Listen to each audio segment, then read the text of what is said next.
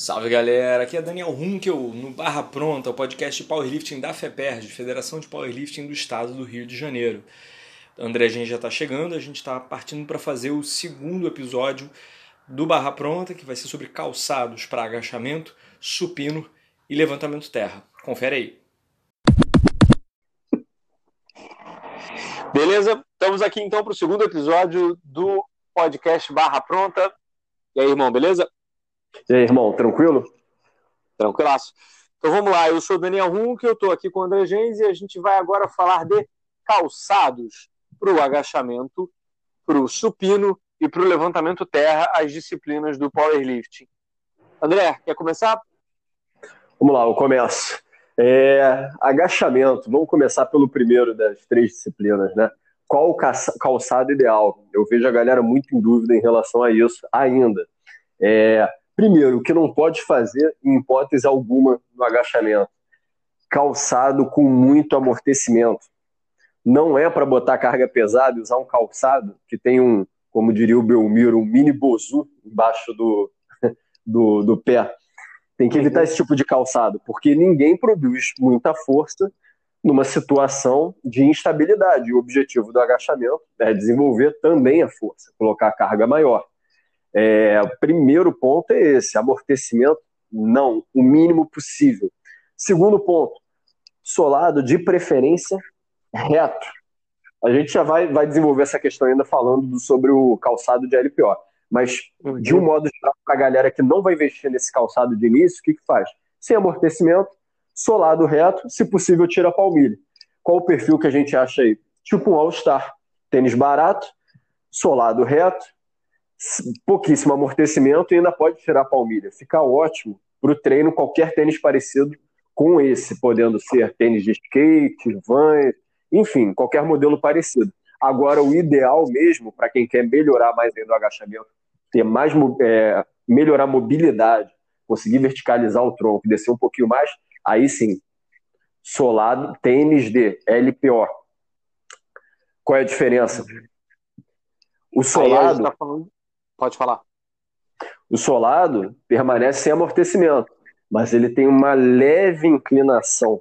Essa leve inclinação, ele tem um salto alto ali atrás do calcanhar, permite com que a pessoa faça movimentos mais amplos com o tronco mais verticalizado. Por quê? Porque você artificialmente, artificialmente, é como se você aumentasse a, o comprimento da sua tíbia. Você vai ficar numa posição mecanicamente mais favorável para quebrar paralelo.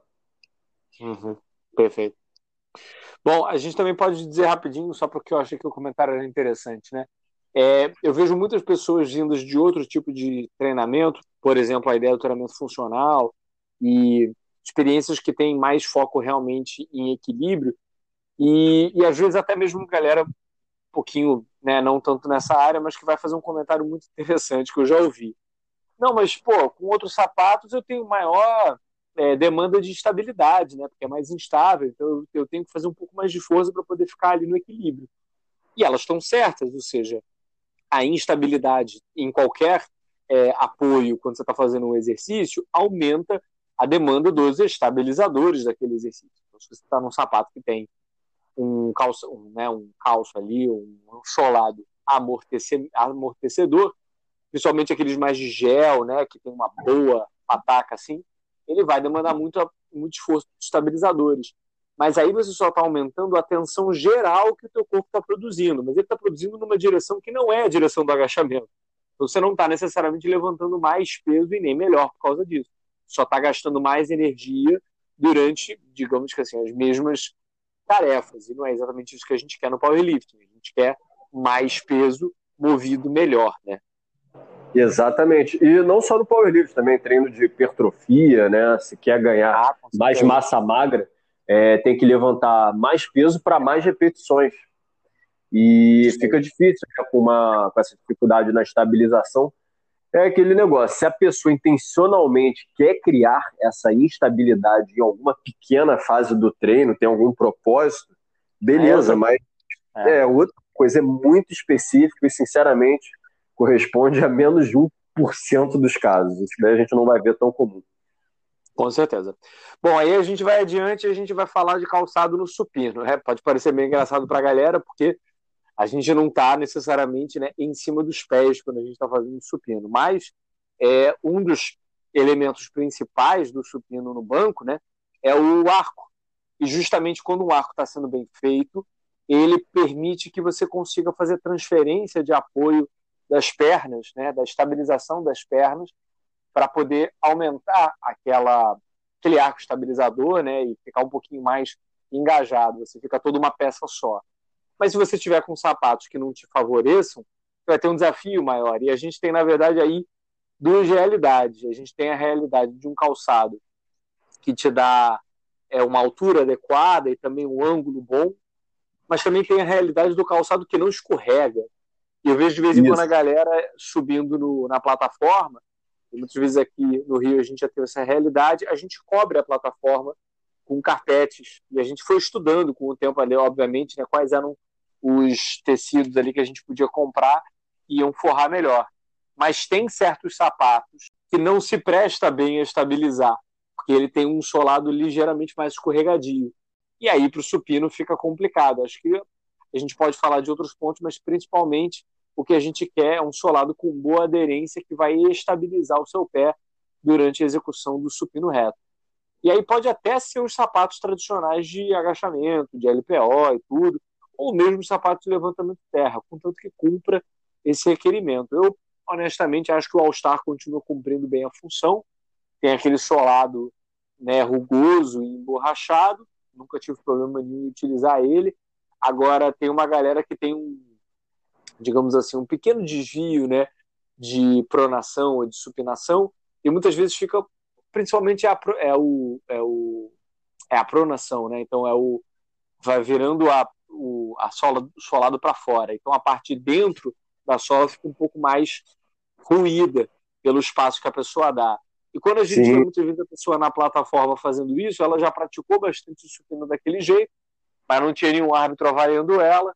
Aí, muitas vezes é aquele, aquela situação em que a pessoa saca a barra e os árbitros laterais ficam esperando a pessoa estabilizar aquele pé que não estabiliza nunca, porque a pessoa não não coloca o pé inteiro no chão, né? Ela vai cavando aquela pronação máxima e ela precisa estar com o pé inteiro no chão para começar o movimento. Exatamente. E no, no supino, tendo um tênis específico de agachamento, tem essa vantagem também que o calcanhar mais alto, para quem não tem mobilidade suficiente, vai ser melhor. Vai ser melhor também para o leg drive. O que não pode, em hipótese alguma, é também repetir o mesmo erro do, do agachamento. Pegar um tênis que amorteça muito não vai ser interessante para fazer o leg drive, não vai ser interessante. E principalmente, que aí seria o pior erro, na verdade, pegar um tênis com solado muito gasto, já foi utilizado muitas vezes, um tênis de corrida que a pessoa já utilizou mesmo é, em é. corridas, e aí chegar na hora e dar aquela escorregada que o árbitro imediatamente já vai invalidar. Acontece, de vez em quando acontece, tem que tomar esse cuidado com o solado. Com certeza. Bom, e aí depois a gente tem o levantamento terra, que, bom, sempre foi o meu xodó, é o meu movimento favorito. Eu vou dizer, eu acho que eu nunca fiz levantamento terra com qualquer coisa que não tenha sido um All-Star, com exceção de umas é, daquelas slippers da Inzer, e eu. Foi da Inzer, foi da Titan, não lembro, mas foi da Inzer. Eu comprei em 2014 ainda, e eventualmente passei para um atleta lá do, do CT, lá de Copacabana, do, do Leonardo Primata, porque é, ele estava precisando, eu não tinha necessidade, aquilo dali não estava concordando bem, porque tinha uma necessidade de você colocar uma meia dentro para não ter muito escorregar, para não escorregar dentro da própria é, da, da, própria do próprio slipper, né, da própria é como se fosse uma pantufa, né? Slipper em inglês seria pantufa, mas não é uma Sim. pantufa porque ela não é felpuda, obviamente. Ela é só um solado de borracha com basicamente uma meia já costurada. Você coloca o pé dentro e pronto, ela tá ali. Né? Você, se você consegue imaginar a minha figura bigoduta de pantufas fazendo levantamento terra, era isso meio que eu acho que eu acabava me sentindo, por isso passei adiante. Eu, eu, eu, por um momento, estava com essa imagem na, na cabeça, chegando com o singlet da Índia, uma pantufa da Peppa Pig ali no campeonato para fazer o levantamento terra. Eu sou mais a, eu sou mais afeito dos coelhinhos, vou ser sincero, assim, acho que a pipa não é tanto meu favorito. É, eu sou mas assim, essa e fica de repente a sugestão para alguém, né? Brincadeira, gente. é, pois é. Mas não, com certeza. Mas se fizer, manda foto, sem dúvida. Mas o, o, principal aqui que eu acho é o erro principal que a galera faz. É, assim, dificilmente a pessoa não se saca que tem que ter um, um sapato com boa estabilização, né? Que não escorregue no levantamento de terra. Porque, obviamente, você está puxando a barra da frente, então você não vai querer, tipo, um sapato escorregadio. E isso é principalmente verdade na plataforma. Como eu falei, a superfície do tablado, às vezes, é coberta por um tecido que você não conhece, e chega na hora você se surpreende.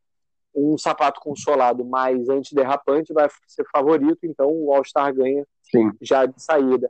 Agora tem uma realidade que de vez em quando acomete, que é, ah, não, eu vou usar o mesmo sapato para os três movimentos. Olha, se for um sapato de LPO, agache o supino ele vai, mas no levantamento de terra você não tem por que começar é, mais alto, né? Se você puder começar é. o mais baixo possível, é melhor. E aí você está aumentando a amplitude do movimento desnecessariamente. Exato. E no caso do levantamento terra, se utilizar o calçado do agachamento, você não só está mais alto, não é só um déficit, você está inclina, inclinado para frente. O joelho Exato. vai mais à frente. Então vai ser um movimento com o joelho indo mais à frente. Vai, ser, vai demandar mais da perna. Assim, para dizer que nunca aconteceu, teve um atleta uma vez que eu vi, é, que foi postado, acho que no Alphins Gym, era um atleta da 120 da IPF, que ele usou calçado de LPO, mas é o único cara assim da história que usou calçado de LPO num campeonato. É, ele foi mencionado, inclusive, num, no, no, workshop, no curso de, de, formação técnica de powerlifting do, do Davi. Eu me lembro que ele mencionou na hora, lançou a hipótese de que provavelmente o cara perdia. Ele, quando fazia isso, ele encaixava melhor a trajetória da barra. A única explicação plausível, né? Alguma coisa funcionava para ele, mas, pô, não é o comum. Não é o comum. Qual é o ideal? Como você falou, ao estar tudo que for próximo disso, e lembrando a galera, tirar a palmilha para você ficar mais próximo ainda do chão. Para a galera da academia, o mesmo vale. Evitar aqueles calçados de corrida, vai ser péssimo para o levantamento terra, péssimo. E não utilizar o de agachamento para o terra também por essa questão de inclinar para frente. Seu centro de gravidade vai ficar um pouquinho mais projetado à frente. Dá para utilizar algum calçado diferente no terra em movimentos acessórios no treino, aí sim. Em alguns momentos ah. na fase de treino, tem atletas que utilizam é, o calçado de LPO.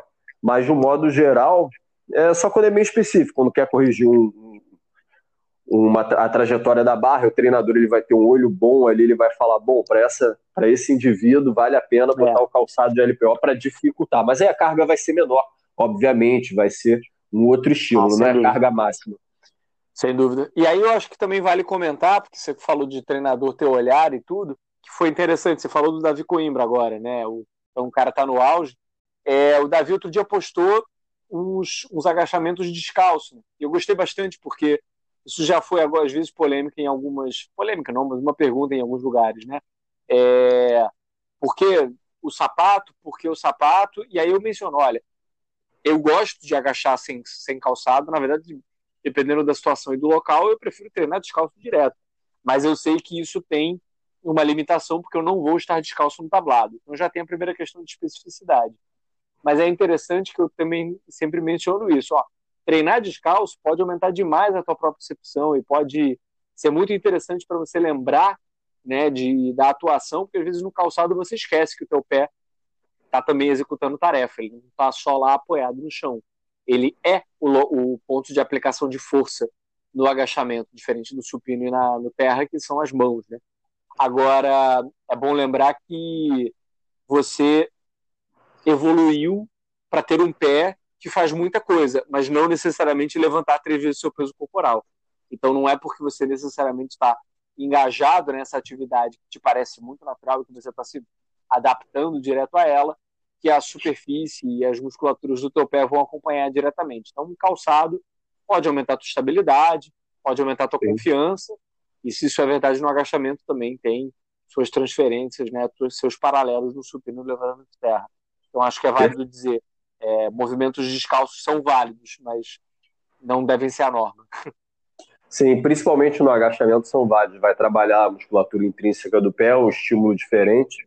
Bom também, obviamente, não vai escolher o dia de carga pesada para fazer isso. Não é o ideal. Carga pesada, treina como você vai competir. Perfeito, isso aí.